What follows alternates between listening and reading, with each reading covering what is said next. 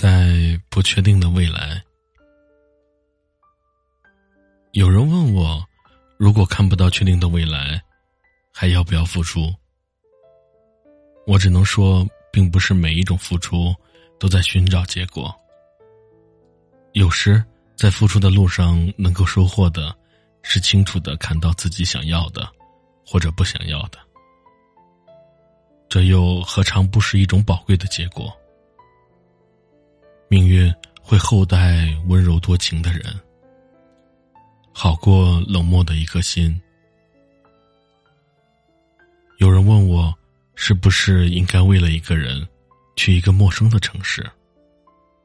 我只能说，有时候，你不是爱上了一个人，你只是爱上了一种生活。你希望幻想中的生活里，有这样一个人，所以。不管留在哪个城市，这种生活总会存在心里。而那个人也许换了不同的姓名。与其说你为了一个人，不如说为了自己的一种私心。牺牲总是听起来那么伟大，但谁又能无所求呢？若是看到了自己所求的，也就能平静的离开。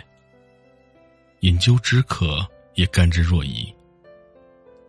有人问我是不是该等待，我只能说，等待是爱情里最美的一种姿态。但这种美好是等待在每一天里，你都变得越来越好，越来越温暖。如果只是静止，成为一种单调而重复的生活，那就辜负了等待的意义，而变成了另一种私心。一种等待被救赎的懒惰，懒惰的人从来不会有幻想中丰富而安然的生活。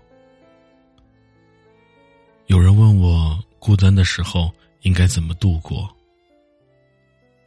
我只能说，如果没有人可以帮你，那么你能做的就是尽力去帮助其他的人。这世界奇妙的很。我们总是收到偶然中来自他人的帮助，而给予者往往比接受者更强大，变成一个给予多过接受的人。当你变成某种意义的强大，孤单就不再是一种煎熬。有人问我为什么无法控制自己的感情，我只能说，我们生来不是为了满足某个人。不是为了某个甲乙丙丁的心情而存在。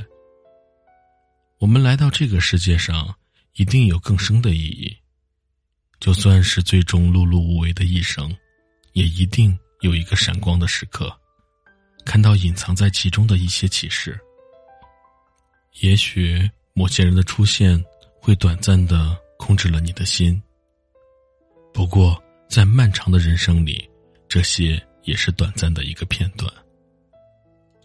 不管你问我什么，不管我说什么，除了能让你略感平静，其实没有别的意义。一个人是什么样子，他或者他，很久以前就是那个样子，只是你没有发现而已。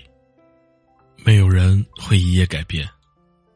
所有的结果是一个又一个自我选择的叠加，而话语是最卑微的事，改变不了什么。其实很多时候，如果你想要真正的做到改变，不应该去问别人过多的话，而是不要想太多，不要问太多，而是勇敢的去做吧。